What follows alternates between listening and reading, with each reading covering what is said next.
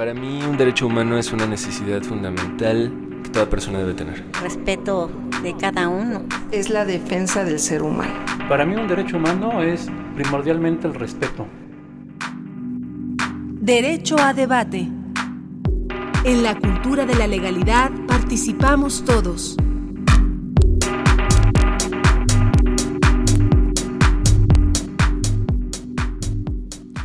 Hola, muy buenos días. Los saludo a Diego Guerrero y como cada lunes les damos la bienvenida a este su programa Derecho a Debate en la cultura de la legalidad.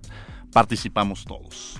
Y hoy vamos a hablar de un problema que nos indigna a todos, el tema de corrupción, vamos a hablar sobre el tema de impunidad, vamos a hablar pero también de cosas muy buenas, que es uno de los programas eh, más bondadosos y más interesantes que tiene en este momento la Universidad Nacional Autónoma de México, que depende de la Coordinación de Humanidades, que es el Programa Universitario de Derechos Humanos. Y bueno, vamos a tener a su titular más adelante con nosotros. Ya lo tenemos aquí en cabina. Y como cada lunes nos acompaña un estudiante que es, parte de los conductores, la esencia misma de la universidad son los estudiantes, son los alumnos, y tener la oportunidad siempre de tener un alumno en esta cabina, un exalumno a quien tuve la oportunidad de, de tenerlo en las aulas, y que es un alumno, hemos platicado que aquí hemos tenido muchos alumnos inquietos. Bueno, Alfonso se caracteriza por ser eh, un alumno inquieto que ha participado en diversas cuestiones. Él es proyectista de eh, José Alfonso Aparicio Vázquez, bueno, es estudiante de la Facultad de Derecho. Es proyectista de acceso a la información del Instituto Nacional de Transparencia y Acceso a la Información y Protección de Datos Personales, el INAI, en la ponencia de la comisionada María Patricia Cursén Villalobos. Fue asistente de investigación en el Instituto en el área de Derecho Social en el Instituto de Investigaciones Jurídicas de la Universidad Nacional Autónoma de México del 2013 al 2015. Participó en el programa de observatorio de TV en la UNAM de Transparencia Sindical el año pasado, en el cual nos lo conduce nuestro amigo Pedro Salazar. Y recientemente fue ponente en el conversatorio Perspectiva acerca de la instauración del Sistema Nacional Anticorrupción se encuentran interesados en los temas de derecho social, transparencia y anticorrupción. Mi querido Alfonso, un placer tenerte el día de hoy acompañándonos en el micrófono. Hombre, muchas gracias maestro y primero que nada agradecer eh, la oportunidad de que un programa único en su tipo eh, incluya alumnos o a jóvenes estudiantes universitarios eh, con personalidades de reconocida trayectoria y consolidada trayectoria. Muchas gracias maestro. Sin, lugar a dudas, esa combinación de tener, como, como lo menciona Alfonso, especialistas en los temas que tienen una gran trayectoria, junto con estas jóvenes promesas, estudiantes de la Facultad de Derecho, creo que es una excelente combinación y es un placer siempre tenerlos a estos que son los protagonistas, tanto los invitados como los estudiantes. Antes de que les presente a nuestro invitado, escuchemos qué pasó en la semana en materia de derechos humanos. Escuchemos esta cápsula de En tus derechos en breve. Estos fueron tus los derechos, derechos en breve.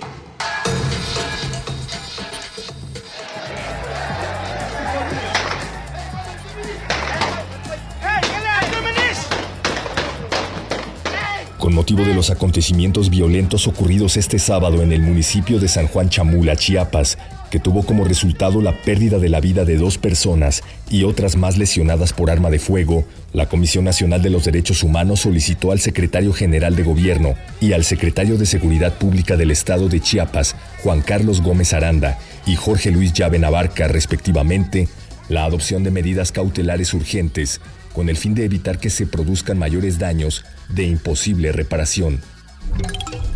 Y pues lo que pasó fue que los decapitaron.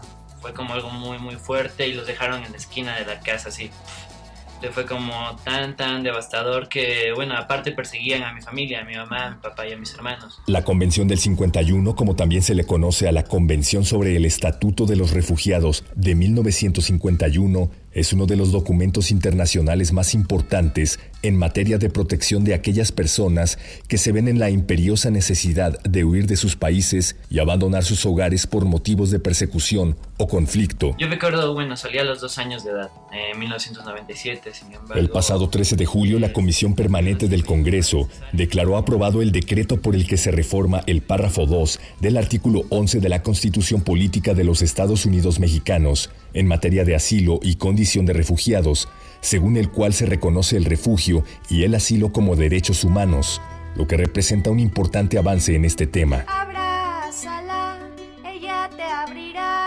La CNDH exhorta a todas las autoridades mexicanas a la adecuada y oportuna aplicación de la ley sobre refugiados protección complementaria y asilo político, a la luz de la reforma constitucional del artículo 11, cuya publicación en el diario oficial se espera próximamente, impulsando de manera adecuada las medidas necesarias para que se concrete la protección de todas aquellas personas que llegan al país y que, acogiéndose a la normatividad interna, buscan ser destinatarios de las normas de protección internacional.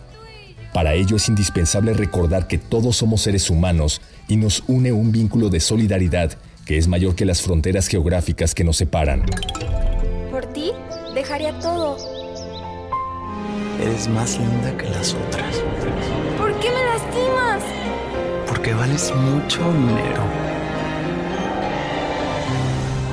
En el marco del Día Mundial contra la Trata de Personas, la Comisión Nacional de los Derechos Humanos implementó una serie de acciones dirigidas a fortalecer la difusión de la campaña nacional de prevención de la trata de personas, Libertad sin engaños ni promesas falsas, la cual fue lanzada el 5 de octubre de 2015, teniendo como objetivo atacar directamente los factores que generan este delito, así como promover el autocuidado y la información como medios para evitar ser víctima del mismo, a la fecha se han distribuido más de 100.000 materiales preventivos en todo el país, con el apoyo de diversas instancias gubernamentales, de los tres órdenes de gobierno y de la sociedad civil organizada. Se han difundido en redes sociales spots dirigidos a prevenir la captación de mujeres a través de la seducción, con fines de explotación, y combatir los prejuicios y mitos en torno al delito, así como la tolerancia social hacia la explotación.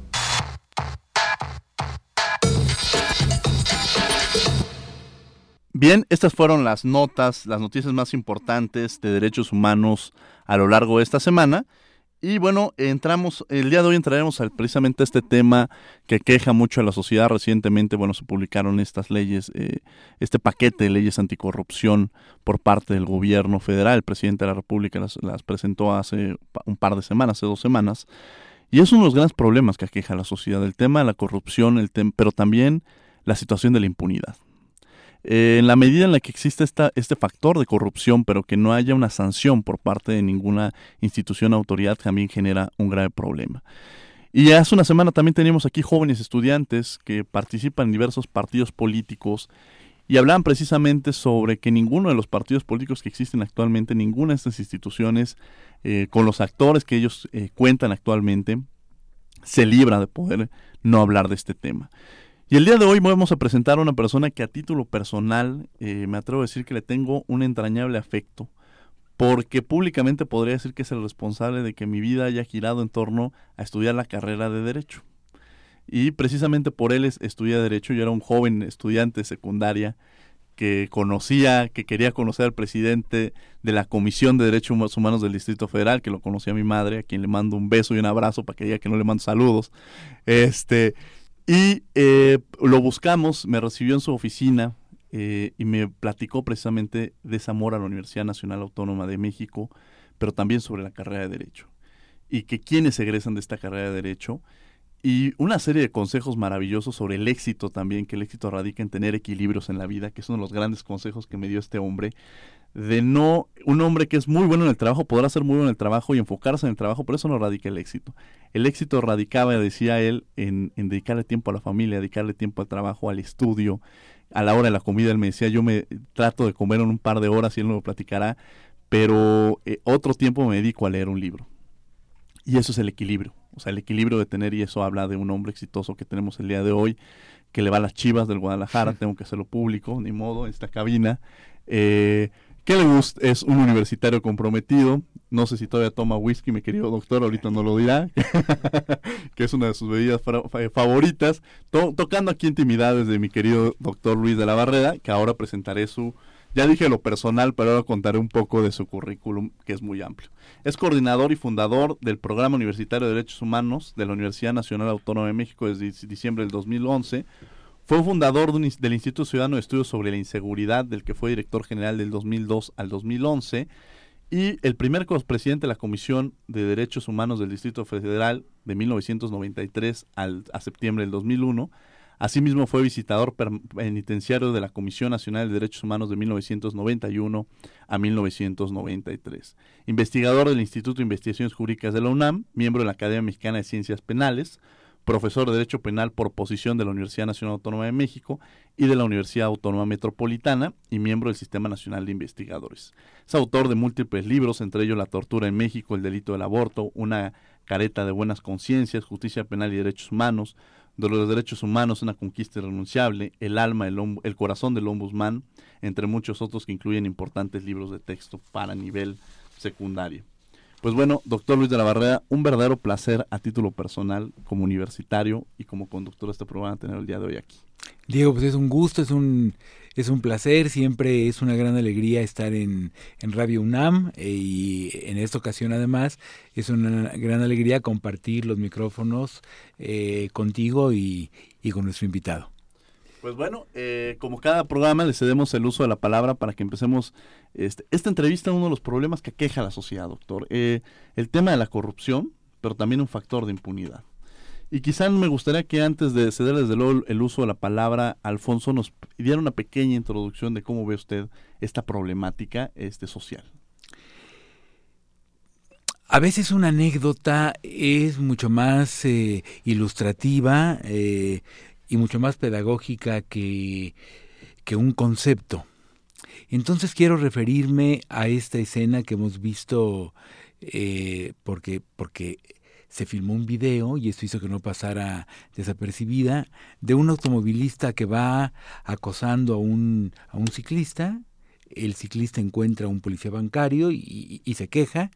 El automovilista se baja, toma la bicicleta, la arroja lejos y eh, el policía lo eh, enfrenta, le dice que cómo puede portarse así y el automovilista le contesta, eh, esto es México, capta, esto es México.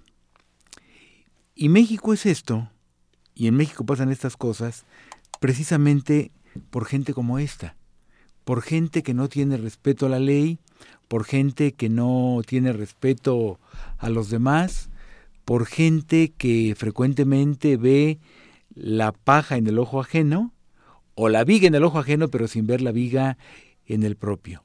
Eh, este hombre felizmente no cometió un delito tan grave como el homicidio o, como lesiones, etcétera, pero estaba dispuesto a cometerlo. Estaba, estaba dispuesto a, a cometer un delito mucho mayor de los que de los que cometió, bajo el amparo de que esto es México y de que a él no le iba a pasar nada. Creo que un factor psicológico muy importante para que se puedan hacer cosas como estas y como otras peores, eh, sin verse inhibido por el hecho de que existan leyes que sancionan esas conductas, tiene que ver con la probabilidad de que los autores no reciban ninguna sanción.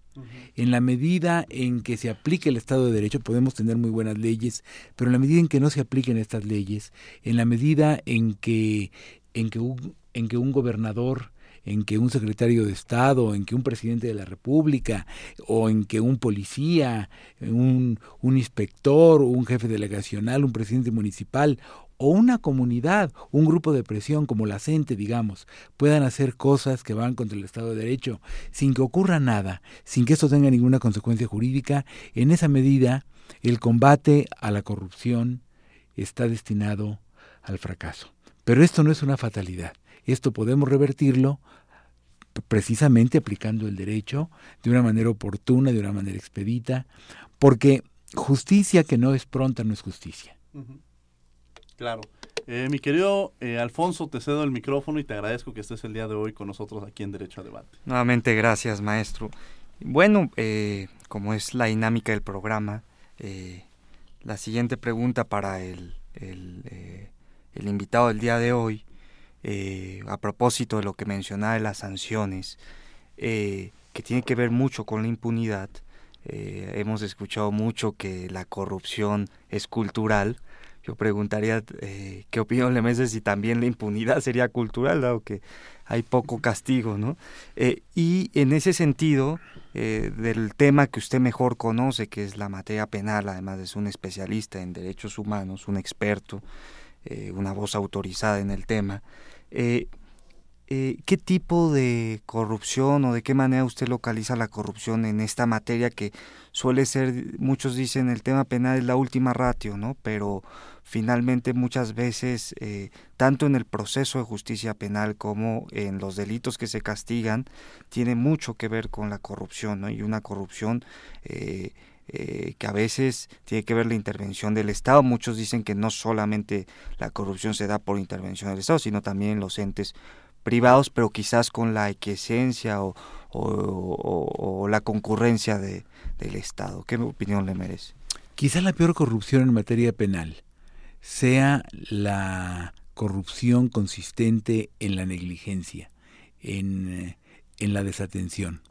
Eh, tenemos un Ministerio Público en México, y hablo del Ministerio Público Federal y de los Ministerios Públicos de las 32 entidades federativas. Tenemos un Ministerio Público, y con esto engloba los 33 ministerios públicos, que parece, que a mí me recuerda a los gnósticos. Los gnósticos constituyeron una secta de los primeros siglos del cristianismo que sostenía una tesis muy interesante decían los gnósticos. El mundo no fue creado por Dios, o no fue creado por un Dios bueno, sino fue creado por un demiurgo, un demonio esencialmente malvado que creó al mundo como un habitáculo del mal. Creó al mundo mal para que el mundo funcionara mal, para que en el mundo ocurrieran tantas cosas terribles. Decían los gnósticos, Cristo vino al mundo a dar este mensaje a unos cuantos elegidos que por supuesto eran ellos. Entonces cuando yo pienso en el Ministerio Público Mexicano, pienso que fue creado por un demiurgo, es decir, un demonio malvado que lo diseñó para que funcionara mal, para que no funcionara. Entonces, la peor corrupción en materia penal es que los delitos no se persigan con profesionalismo, con diligencia, con dedicación con vocación de servicio. Nuestro Ministerio Público es uno de los peores ministerios públicos del mundo, es un ministerio público que tiene una enorme ineficacia. Cuando yo fui, cuando yo tuve el honor de ser presidente de la Comisión de Derechos Humanos del Distrito Federal, la queja número uno durante mis ocho años eh, fue contra el Ministerio Público, contra ese rumor que había, y que todavía persiste, de que las comisiones sobre todo atienden a delincuentes o a presuntos delincuentes. No, la queja número uno fue, siempre fue de víctimas de delito, de denunciantes, que se quejaban de que la averiguación previa eh, se integraba muy lentamente y con serias deficiencias. Interveníamos y en el 99% de los casos, 99% de los casos, la queja era cierta la averiguación previa se estaba integrando con una lentitud verdaderamente exasperante. Entre una diligencia y otra podían pasar meses sin que ocurriera nada. Y además no se llevaban a cabo diligencias para las cuales no se requería ser perito en derecho o perito en criminalística, bastaba con cierto sentido común, era obvio que había que llamar a cierto testigo, era obvio que había que realizar cierta diligencia determinada para eh, integrar adecuadamente la, la previa y el Ministerio Público no lo hacía. Entonces, eh, una, una obligación previa que razonablemente podía eh, integrarse en dos meses llegaba a tardar tres años, cuatro años. Para que el denunciante siguiera insistiendo en que el delito debía ser castigado, debía estar dotado de la paciencia del santo Job. Hicimos una recomendación entonces, tomando una serie de obligaciones previas de diferentes agencias investigadoras y veíamos que esta era la constante, esta, esta negligencia. Bueno, hace unos meses la Comisión de Derechos Humanos del DF hizo una recomendación muy similar es decir, en estos, en estos años que han transcurrido, desde que yo fui presidente hasta ahora, el Ministerio Público no ha cambiado. Y esto que ocurre en el DF ocurre también, en general, en el resto de la República. Entonces, eh, con esos ministerios públicos, con, con esas policías que tenemos, yo recuerdo, hace un momento recordaba los gnósticos, y recuerdo también unos versos del libro del buen amor, que dicen non lo podemos lograr con estos cuerpos lasrados, pobres, ciegos y cuitados. Esa es la peor corrupción, la ataraxia, la falta de vocación de servicio, la falta de profesionalismo. Mucho más que la del dinero, esa es la peor corrupción. Sin lugar a dudas, y yo recordaba, eh, cuando estuve, estuve en el Instituto Ciudadano, estuve sobre inseguridad, me parece que en Aguascalientes, donde se le daba un seguimiento a través de un sistema, ¿no? De cómo iba el, el, proceso, ¿no? Una, una, una, cosa así, recuerdo en esos años que, tuve la oportunidad de conocerlo y que me lo había compartido, y que quizá el, el tema que si bien la transparencia, como lo platicamos con Alfonso, eh, no ha sido, no es la varita mágica que soluciona el tema anticorrupción, o sea, no es esa varita mágica. Eh, leía, leía el artículo hoy en la mañana que escribió el fin de semana el, director de la Facultad de Derecho, Raúl Contreras Bustamante, a quien le mando un afectuoso saludo, eh, sobre el tema de los, de los números de la OCDE que ocupa México el nada honroso primer lugar entre los 34 países miembros de esta, eh, de esta organización en materia de corrupción. Somos el número uno en corrupción. Y esto es para llamar la atención de, de, la situación tan grave en la que nos encontramos. Y la corrupción a veces pensamos que la pueden cometer, pensamos en gobernadores, en ocasiones, pensamos en diputados, pensamos en senadores, en el propio presidente de la República. Pero la corrupción la vemos entre los propios individuos eh, desde el momento en que estamos pasando en la calle y, le, y se le pretende dar eh, dinero al policía. Y desde ahí estamos partiendo la corrupción. O sea, la corrupción se está moviendo en todos los niveles. ¿Cómo vería usted? Una de las preguntas es, ¿cómo empezar a erradicar este problema social que, si bien no podríamos decir que es un tema ya cultural en algunos aspectos, o sea, hay que cambiar un tema cultural en, en, otros, en ese sentido, eh, no entenderlo como que ya lo tenemos en las venas y querer asumirlo como ya es parte de, o sea, yo creo que, que empecemos a, tenemos que empezar a modificar muchas acciones. El tema de la cultura de la legalidad es un ejemplo, pero ¿cómo empezar a trabajar en el tema, doctor? Yo creo que hay varias, eh, varios flancos eh, en los cuales hay que atacar. Uno, sin duda, es, es la educación. A los a los niños desde muy pequeños hay que enseñarles ciertas pautas de conducta para que tengan un comportamiento adecuado. Em, así como hay personas que, que, no se pueden sentar a la mesa si no se han lavado las manos, eh, se sienten muy incómodas. A los niños se les puede también educar de tal manera que no puedan cometer un acto de corrupción porque se sentirían mal con ellos mismos. No se trata tanto de que qué tal si alguien me ve, qué tal si alguien me descubre, no. Yo por respeto a mí mismo no puedo cometer un acto de corrupción, por una parte. Y por otra parte, lo que mencionaba hace un momento, la aplicación estricta de la ley. A mí me ha tocado, bueno, a mí me tocó la siguiente anécdota que es muy interesante.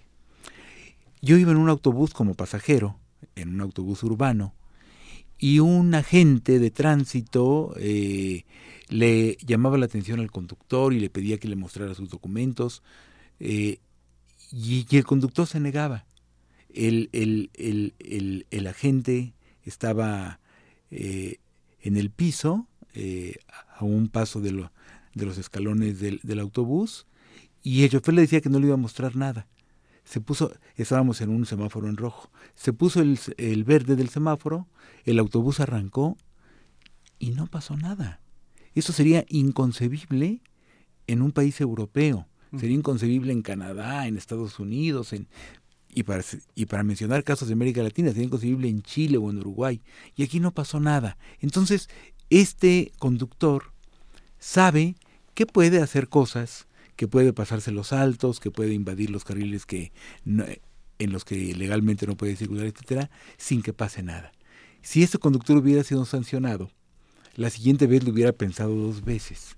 Entonces, creo que dos flancos muy importantes son la educación, la educación que empieza en el hogar y que debe seguir en la escuela, y paña. Y en eso los maestros tienen una enorme responsabilidad, una enorme responsabilidad.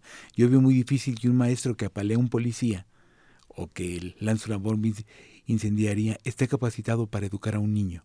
Lo veo, o sea, no, es, es, una, es, es una cosa que no, que que no es concebible. Entonces, hay una gran responsabilidad de los padres, hay una gran responsabilidad de los maestros, que por supuesto aquí tenemos el problema, tendrían que estar también ellos educados para poder educar a, sus hijos, y lo veo como un problema de aplicación efectiva del Estado de Derecho. Sin lugar a dudas. Mi querido Alfonso. Bueno, eh, justamente me quedo con la última analogía que usted hace del, del policía que del maestro que apalea a un policía, pero también igual de lamentable que eh, por muy condenable que pueda ser la conducta de algunos manifestantes, a veces con exabruptos y, y fuera de la ley, también lamentable que existan estos enfrentamientos sociales que un policía reprima a un maestro porque que es la voz ¿no? de, de un sector, etc. Eso eh, creo que también es muy condenable. Sin duda, sin duda. Lo que pasa es que los, los policías no educan niños y los maestros sí. O sea, eh, ambas conductas son condenables.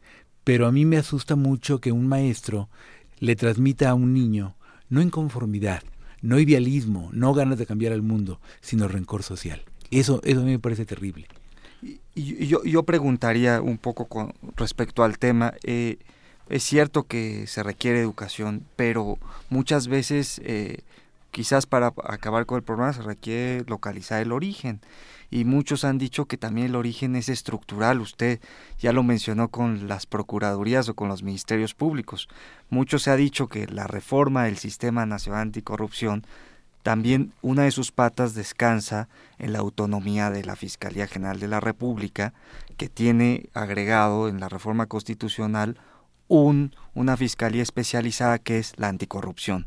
Eh, quizás así como por ejemplo en materia sindical eh, la opacidad de los sindicatos que mucho se ha criticado tiene que ver con un modelo corporativo quizás también el origen a lo mejor de, de la materia penal y estructural puede ser quizás el presidencialismo agudizado ¿qué, cuáles son los orígenes que usted localizaría ahí yo creo que, que se, se habla mucho eh, y los sociólogos eh, son muy dados a, a, esto. Se, habla mucho de que la de que la corrupción proviene de la herencia colonial, por ejemplo, ¿no? Es, es irnos demasiado lejos, porque bueno, la, la, corrupción proviene de la serpiente que tienta a Eva. no, yo, yo, yo creo que em, el, el problema de la, de la corrupción requiere de tomarla, como, como todos los problemas que se presentan en la vida, requiere de las medidas adecuadas para irlo combatiendo.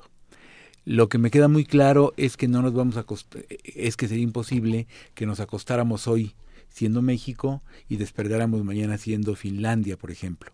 Eh, los, los avances en materia social son graduales, no hay, no hay atajos, pero tenemos que ir avanzando desde, desde hoy. Entonces, sí, es muy importante eh, que, tengamos ministerios públicos autónomos, pero mucho más importante que eso es que tengamos ministerios públicos profesionales.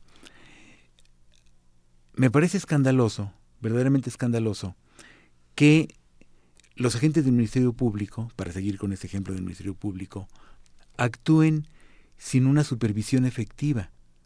Hay supervisión en el papel, es decir, en la norma, pero sería imposible eh, que quisieran o que dejaran de hacer las cosas que hacen o que dejan de hacer si tuvieran una verdadera supervisión eficaz de parte de los superiores jerárquicos.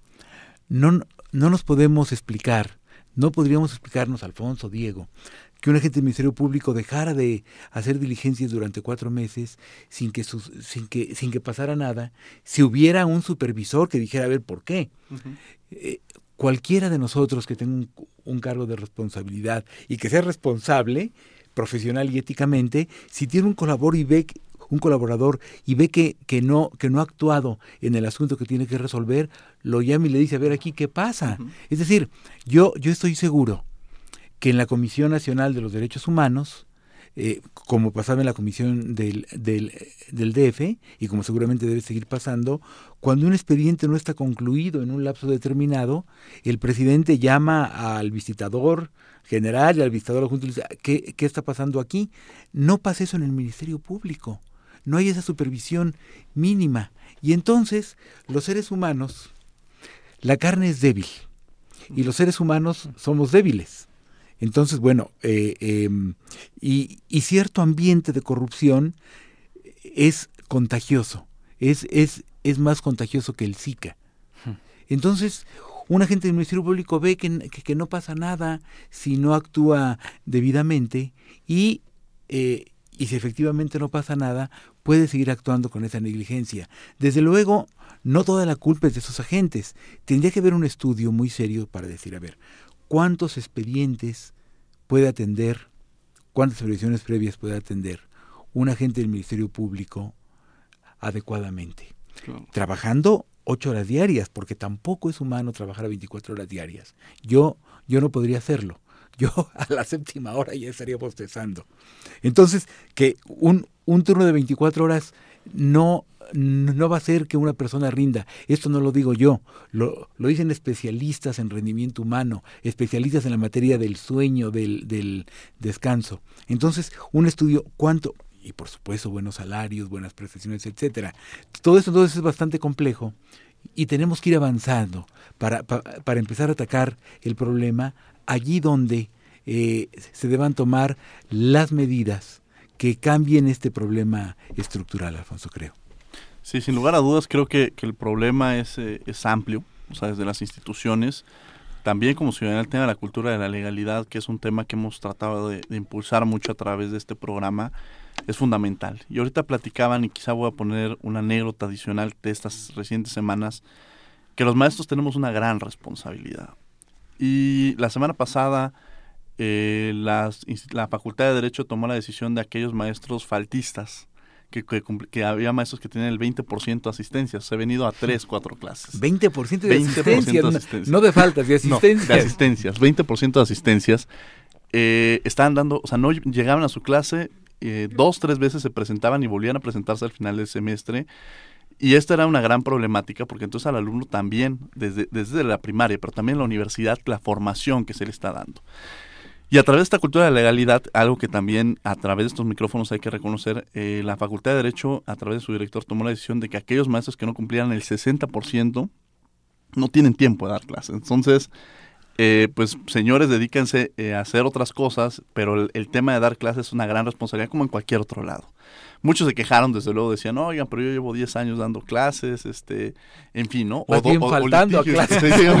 llevo 10 años faltando clases, ¿no? O, o, es que litigo y a veces me toca, señor, si le toca litigar en la mañana, busque en la tarde. O sea, hubo muchos, muchas situaciones que ha quejado mucho, ha, ha habido ahí una pero yo creo que el llamado es eso, o sea, es una responsabilidad generalizada que debemos de tener nosotros como institución, como maestros y que hay partimos, porque somos los que estamos educando. Somos los que estamos frente a un aula y si damos cuenta que el alumno, que el profesor puede faltar durante todo un semestre, el día de maestro, del día de mañana ese abogado va a faltar a, un, a toda su, a, a su actividad profesional. Entonces yo creo que ahí radica esa responsabilidad que tenemos y de ahí está la corrupción. Ahí o sea, permitir, ahí hay corrupción y, había impunidad si se permitía que siguieran dando clases. Pero bueno, vamos a un pequeño corte que aquí ya me está llamando la atención mi productora. Vamos a una, a una pausa para escuchar eh, la nota de la semana en el reportaje de Armando Hernández hablando sobre el artículo quinto constitucional y un reportaje de Antonio Quijano acerca de la ley 3 de 3 y volvemos a, esta, a la segunda parte de esta mesa. No se vayan, estamos en Derecho a Debate con el doctor este, Luis de la Barrera y con Alfonso en los micrófonos de la mano con tus derechos humanos. Hola, ¿qué tal? Soy Armando Hernández Cruz, nuevamente aquí con ustedes para una cápsula de la mano con tus derechos humanos. Este día abordaremos el texto del artículo quinto constitucional, que contiene uno de los derechos más importantes de nuestra Constitución, el derecho al trabajo, que se trata de un derecho de libertad. Y se puede entender en dos sentidos, en sentido positivo y en sentido negativo. En el sentido positivo, la libertad de trabajo nos permite elegir la profesión, industria, comercio, trabajo o actividad que nos acomode, siempre y cuando sean lícitos. Y en sentido negativo, la libertad de trabajo nos permite decidir también el no trabajar, es decir, no poder ser forzado o obligado a prestar una actividad laboral. Este artículo también señala que ciertas profesiones requieren título y cédula para su ejercicio, para su desempeño, de acuerdo con lo que establezca la ley secundaria, la ley de profesiones de cada entidad federativa. Asimismo, se señala en qué casos podemos ser obligados a trabajar, que son excepciones a esta libertad en sentido negativo. Por determinación judicial, es decir, cuando un mandato o sentencia así lo impone, cuando se ofenden derechos de la sociedad, y también el artículo señala que nadie puede ser privado del fruto de su trabajo, ni obligado a prestar trabajos, sino en casos muy específicos como pueden ser los servicios sociales o los cargos electorales y consejiles.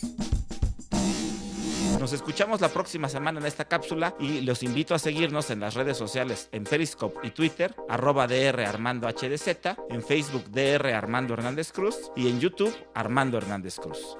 Muchas gracias por su atención. De la mano con tus derechos humanos.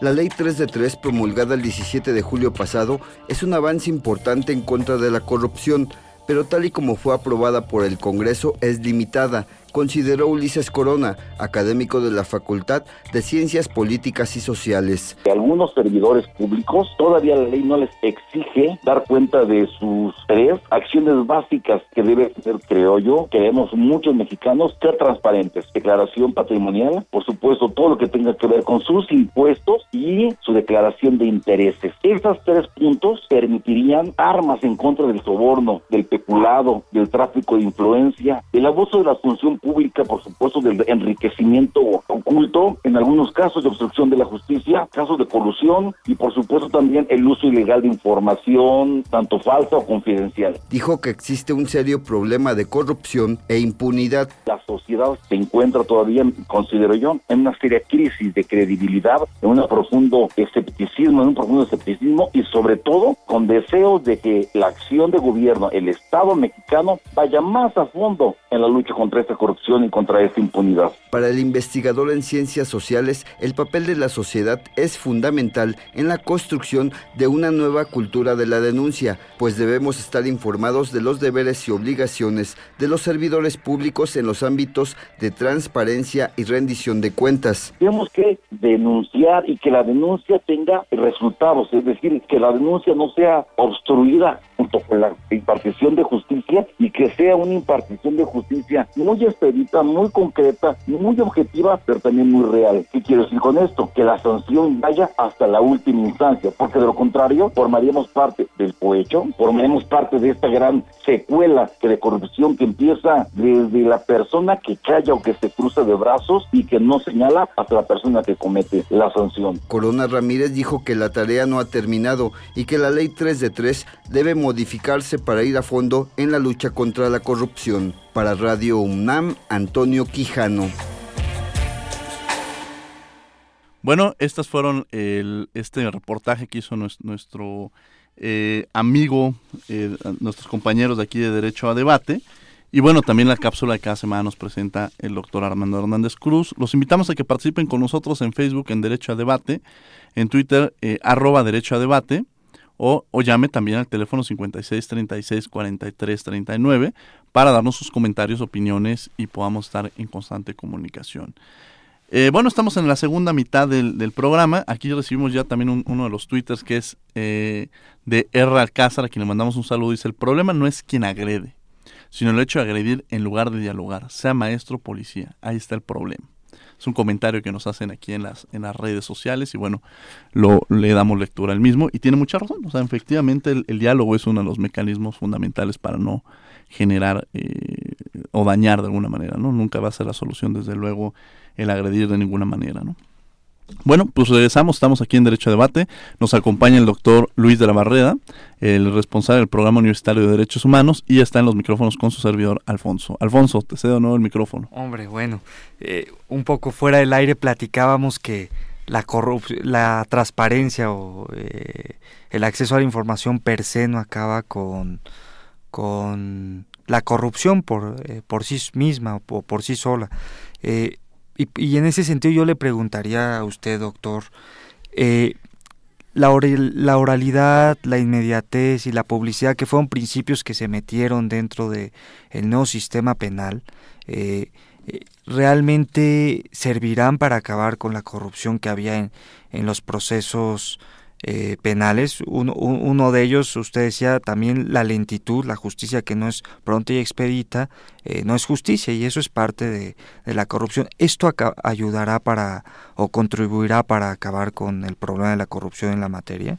Que, que una audiencia sea pública, que sea oral, que, que el juez tenga que estar presente, que los interesados puedan presenciarla sin duda ayuda que, a que haya mayor transparencia eh, o que haya menos opacidad pero el, el problema creo está en lo que sucede antes de que se llegue a, esa, a esas audiencias.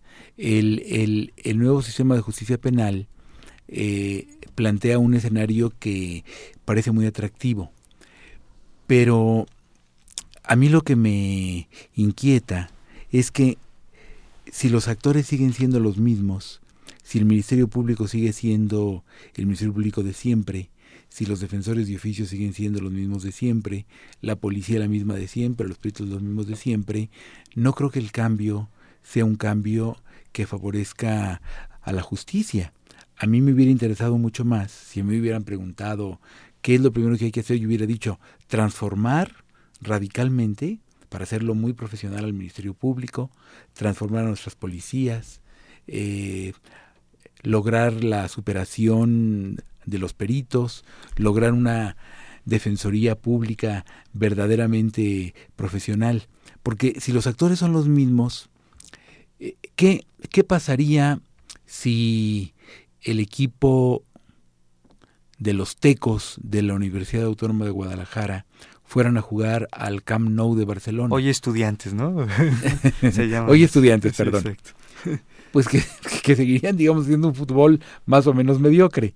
¿Y qué pasaría si el Barcelona fuera a jugar al estadio de los estudiantes? Pues que seguiría siendo el Barcelona. Es decir, no es la cancha la que, la que determina la calidad del partido, sino los jugadores. Y aquí lo que no se cambió fueron esas instituciones que son las que van a estar en el, en el procedimiento penal. ¿Cuál es el problema en cuanto, para, para seguir hablando de materia penal, cuál es el problema grave de la justicia en México? Bueno, eh, de, de las denuncias presentadas, y sabemos que se, que se denuncia solamente uno de cada cinco delitos, de las denuncias presentadas, en muy pocos casos, el Ministerio Público pone a disposición del juez para ser eh, sometido al debido proceso al, al inculpado. Claro, hay muchos delitos donde es casi imposible, ¿no? El robo de cartera en la calle, en fin. Pero pensemos en el delito más grave. El delito más grave es el homicidio, el homicidio doloso. Mientras en países como Japón o España, para citar ejemplos de dos continentes distintos, uh -huh. se pone a disposición del juez a nueve, a nueve de cada diez presuntos homicidas, estoy hablando siempre del homicidio doloso, en México no se llega ni a dos de cada diez. Esto es, esto es terrible, claro. porque es el delito que es el, es el peor delito, el que termina, el que termina con la vida. Entonces, bueno, ya es el sistema oral, esto ya es algo irreversible. Creo que ahora lo que sigue es cambiar radicalmente al Ministerio Público, a las policías, a la Defensoría de Oficio. Esto no va a ser fácil. Uh -huh. Como eh, mencionaba usted, Diego, mi, mi visión por el whisky. Había un anuncio de whisky que me gustaba mucho que decía, se ve caro, lo es. Bueno, transformar al Ministerio Público, a las policías, a, los, se ve caro, lo es, pero es mucho más caro el costo que hoy estamos pagando como sociedad. Claro. Que además, lo, lo, ahorita que estaba mencionando, lo regañarían en su casa en el tema de fútbol, ¿eh? su hija. pero bueno, regresamos un poco. Efectivamente, es uno de los grandes eh, problemas que aquejan, pero yo también me gustaría dedicarle un par de minutos antes y al, desde luego al, al final retomar en conclusiones eh, la forma en que se debe cambiar realmente es un cambio radical, institucional, necesario. O sea, yo creo que estos cambios son los que permiten tener una mejor sociedad, mejores instituciones y que al final eh, son las que coadyuvan. Pero también hay un tema que a mí me gustaría eh, platicar con usted y, platicar sobre lo que están haciendo sobre el programa. El, el doctor Luis de la Barrera es el coordinador del programa universitario de derechos humanos. Un gran programa eh, que surge principalmente estos diálogos que se generaron en la propia universidad, que el doctor Jorge Carpizo estuvo muy al pendiente de que construyera un programa universitario de derechos humanos. Siempre hablamos aquí del doctor Jorge Carpizo, a quien eh, prácticamente no ha habido programa en el que no mencionamos su nombre por la construcción y por el país que él, que él formó. ¿No? y a la gente que formó él para, para cambiar y para ser un mejor país. Entonces, el programa universitario de derechos humanos surge eh, como una necesidad de la universidad, de esta responsabilidad social que tenemos como institución. Platíquenos qué está haciendo el programa universitario y un poco más de, de, del mismo, ¿no? Bueno, en unos cuantos minutos, eh, pero quiero mencionar algunas cosas que me parecen importantes. Eh, lo, los programas universitarios tienen básicamente funciones de investigación, de apoyo a la docencia, no tienen docencia, pero de apoyo a la docencia, y de vinculación con la sociedad. Entonces, nosotros no quisimos en investigación eh, reiterar el tipo de investigaciones que se hacen excelentemente en el Instituto de Investigaciones Jurídicas. Quisimos tomar temas muy álgidos, hacer un diagnóstico sobre, sobre los problemas que elegíamos y hacer una serie de propuestas viables que se pueden llevar a cabo ya, ahora mismo, para mejorar esto. Y hemos hecho diagnósticos y propuestas sobre policías, sobre ministerios públicos, sobre el problema de los migrantes indocumentados que cruzan el país rumbo a Estados Unidos, sobre el problema de las prisiones. Estamos trabajando ahora población callejera. Hicimos un diagnóstico sobre la atención que ha dado la UNAM al problema de la discapacidad. Em, estamos eh, hemos construido un sistema de indicadores y, la investigadora que está a cargo de este programa, de, de, este proyecto, ha sido nombrada por la OEA como especialista eh, em, eh, independiente, reconocida por la organización. Hemos publicado libros sobre, sobre, sobre estos temas y hacemos labores de capacitación de funcionarios públicos en materia de derechos humanos, etcétera, y tenemos una clínica jurídica que donde los estudiantes tanto de licenciatura como de posgrado, también tenemos de posgrado, y no solamente de derecho, también de psicología, de medicina, de trabajo social, etcétera, eh, eh, aprenden el litigio estratégico en materia de derechos humanos. Esa clínica atiende obviamente de manera gratuita, casos donde están involucrados los derechos humanos. Esa es básicamente la... Y tenemos una revista electrónica, Perseo, que sale que sale mes a mes y que esta periodicidad tan tan o sea tan mes a mes eh, permite que demos seguimiento a los temas más actuales de derechos humanos.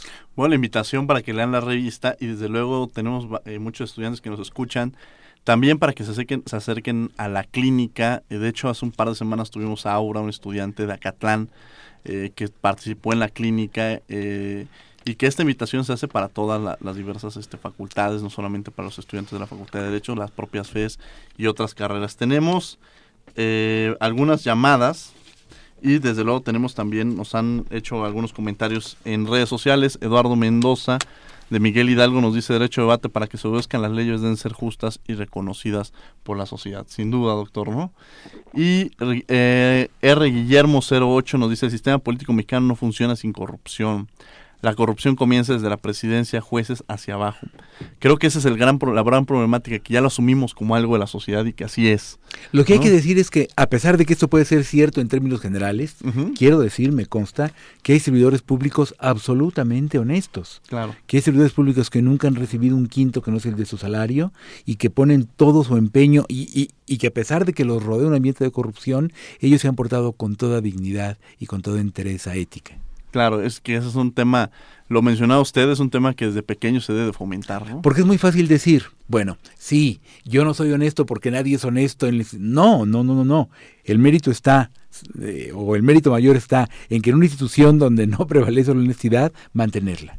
Claro, sin lugar a dudas. Y también tenemos aquí una llamada de Rafael Chávez Mora que nos dice, el Ministerio Público no ha cambiado nada, la corrupción es un daño para uno mismo y a los demás.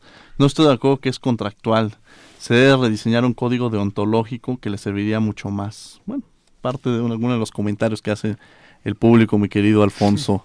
Eh, y este, bueno, regresamos contigo. Y bueno, nada más quiero retomar eso para seguir con esta invitación para que conozcan el programa Ministerio de Derechos Humanos. Yo creo que es uno de los grandes programas de la responsabilidad social que tiene la universidad y que a través de este programa se está llevando a cabo esta clínica, que es una clínica formidable que se que permite a los estudiantes formarse este, y que de alguna manera de diversas carreras pueden participar en ella, entonces acérquense eh, a través también de la página de internet del programa universitario que lo pueden googlear o bien también a través de sus redes sociales, que tiene una red social también en Facebook bastante activa. Alfonso. Quizás eh, finalmente ya hemos eh, derivado un poco en la, en la o, o, acercándonos o aproximándonos a, a una posible solución de los problemas de de la corrupción. que es la educación y quizás también tiene que ver pasa por la concientización y que creo que bueno pues las clínicas y la participación de las universidades es muy importante sobre todo las universidades públicas eh, en ese sentido por ejemplo la reforma en derechos humanos un poco la idea de que maneja el presidente de la república que pidió perdón no eh, por el tema de la casa blanca diciendo eh, la, pido perdón porque no supe comunicar ahí hay un tema, eh, no por, por el presidente de la República, sino por el tema de que los derechos no empoderados, no comunicados a la mayoría de la población, también los desprotegen. Entonces, en la medida yo, yo pienso y quiero preguntarle a manera de pregunta eh, al doctor, eh, por ejemplo, la reforma constitucional del 2011, eh, que es una reforma de gran impacto, hasta qué punto la sociedad se ha empoderado de estos derechos humanos que ahora se han puesto en un, ya existían, pero se han puesto en un nivel de debate ah, máximo por la jerarquía constitucional que se les ha dado. Bueno, yo creo que esta reforma es de la mayor importancia, no solamente en el ámbito meramente del del mundo normativo, sino que en los hechos ya está teniendo una trascendencia importante. Si hoy está reconocido el derecho eh, de contraer matrimonio entre personas del mismo sexo, eso se debe, por supuesto, a, la actuación de la Suprema Corte, pero esa actuación de la Suprema Corte se basa se fundamenta en la reforma constitucional. Si hoy se dice que el Estado no tiene derecho a decirnos eh, cómo portarnos en relación con lo que consumimos, me refiero al debate sobre la marihuana, eh, si la Suprema Corte dice, bueno, es que el Estado no puede meterse en esto, esto también se debe a una interpretación que hace la Corte de, de la reforma constitucional. Y así otros varios temas. Entonces creo que esta reforma es muy, muy importante y que es, es eh, de la mayor relevancia que la gente la conozca y que sepa que puede hacer valer sus derechos. Eh, ante eh, acudiendo ante los jueces, acudiendo ante las comisiones públicas de derechos humanos y ante las diferentes instancias que tienen que ver con la aplicación del derecho. Claro. Pues bueno, ya nos quedan eh, un par de minutos. Yo les pediría a nuestros dos invitados, a quienes desde luego les agradecemos que hayan estado con nosotros el día de hoy, que en, un, en un minuto quizá nos pudieran platicar sus conclusiones eh, en torno a este tema tan relevante y desde luego yo al final les agradecería a título como parte del programa. ¿no? Eh, empezamos desde luego con el doctor Luis de la Barreda, por favor. Bueno, yo quiero decir que, que, me, que me ha complacido mucho estar en este programa. Eh, Diego, usted lo condice excelentemente y Alfonso, que, que ha sido un, un estudiante y ahora es un ya un abogado muy destacado a pesar de su juventud, ha hecho preguntas muy pertinentes. Eh, qué bueno que haya un espacio como ese y qué bueno que esté en Radio UNAM. Eh, eh, el tema da para decir mucho y creo que aquí se han dicho cosas importantes. No, muchas gracias doctor y sobre todo el privilegio de haberlo tenido el día de hoy. Alfonso, en manera de la, parte de las conclusiones. No, bueno, primero que nada agradecer porque nos permitan a los jóvenes, como dije al principio, interpelar a, a los expertos. Eh, en los temas. Y, bueno, pues las conclusiones podrían ser, las dejo sobre la mesa para tu valoración, maestro, eh, que finalmente puede haber cambios estructurales, legales, normativos, formales, pero tiene que haber un cambio eh, de raíz en las conciencias de las futuras generaciones, entre las que me incluyo a mí también, porque eh, finalmente en el, desde el lugar en el que estemos habremos de tomar decisiones desde nuestra colonia, familia, etcétera, y podríamos cambiar quizás el chip generacional de, eh, de cómo hemos ido haciendo las cosas en este país. Sin lugar a dudas, creo que son cambios institucionales, sí, estructurales, que son necesarios, pero bien lo mencionaba el doctor Luis de la Barrera, es un tema de educación. Eh, la educación, sin lugar a dudas, es una de las herramientas fundamentales para hacer los cambios en cualquier tema. Hablemos de inseguridad, hablemos de corrupción, creo que la educación es esa ese mecanismo que permite hacer los cambios. Y esa educación radica efectivamente desde los niños en las primarias, empezar a trabajar en ello en las secundarias, en prepas y en la universidad. También los profesores universitarios tenemos esta gran responsabilidad de hacer este cambio, de esta construcción de la cultura de la legalidad, que es, que es fundamental. Ya se nos están acabando eh, los minutos. Cuando veo aquí mi querida dice que me queda mirando, ya sé que, que nos quedan un par de minutos. Eh, la próxima semana, desde luego, quiero agradecer a título personal. Muchas gracias, doctor Luis de la Barrera, que nos ha acompañado el día de hoy. Gracias. Alfonso, muchas gracias por haber estado el día de hoy. Hombre, gracias. Eh, la próxima semana vamos a estar en Derecho a Debate. Vamos a tener a Rodolfo Lara Ponte, que es oficial mayor de la Suprema Corte de Justicia de la Nación, quien nos hablará sobre derechos humanos, derechos políticos y justicia electoral y quien estará en estos micrófonos nuestra amiga Karina Méndez, que estará ahora de este lado del, de este lado de la mesa como conductora. Entonces, pues ya la han visto, es la responsable, la que está, no la ven ustedes, pero ahorita la que tiene su teléfono a la mano y nos está grabando y nos está subiendo todas las redes sociales y ahora le tocará estar de este lado como conductora. Entonces no se la pierdan, Karina Méndez la próxima semana con Rodolfo Lara Ponte. Eh, desde luego estuvieron, eh, tuvimos algunas preguntas que ya les hicimos lectura y que bueno, creo que son cambios que se van a hacer. Los invitamos a que siguen participando a lo largo de la semana a través de el teléfono, a través de las redes sociales, eh, como este mecanismo que tenemos eh, de comunicación con todos ustedes. En los controles técnicos estuvo Arturo González. Arturo, un abrazo afectuoso y muchas gracias. En redes sociales, Karina Méndez, no lo olviden, próxima semana como conductora. Voz en cápsula, Héctor Castañeda. En la producción, mi queridísima y regañón a veces, pero con una sonrisa siempre, Jessica Trejo. En los micrófonos estuvo su servidor acompañado de nuestro amigo Alfonso y como invitado tuvimos el día de hoy al doctor Luis de la Barrea. No olviden que nos escuchamos de ley el próximo lunes a las 10 de la mañana. Esto es Derecho a Debate. Radio UNAM y la CNDH presentaron Derecho a Debate. En la cultura de la legalidad participamos todos.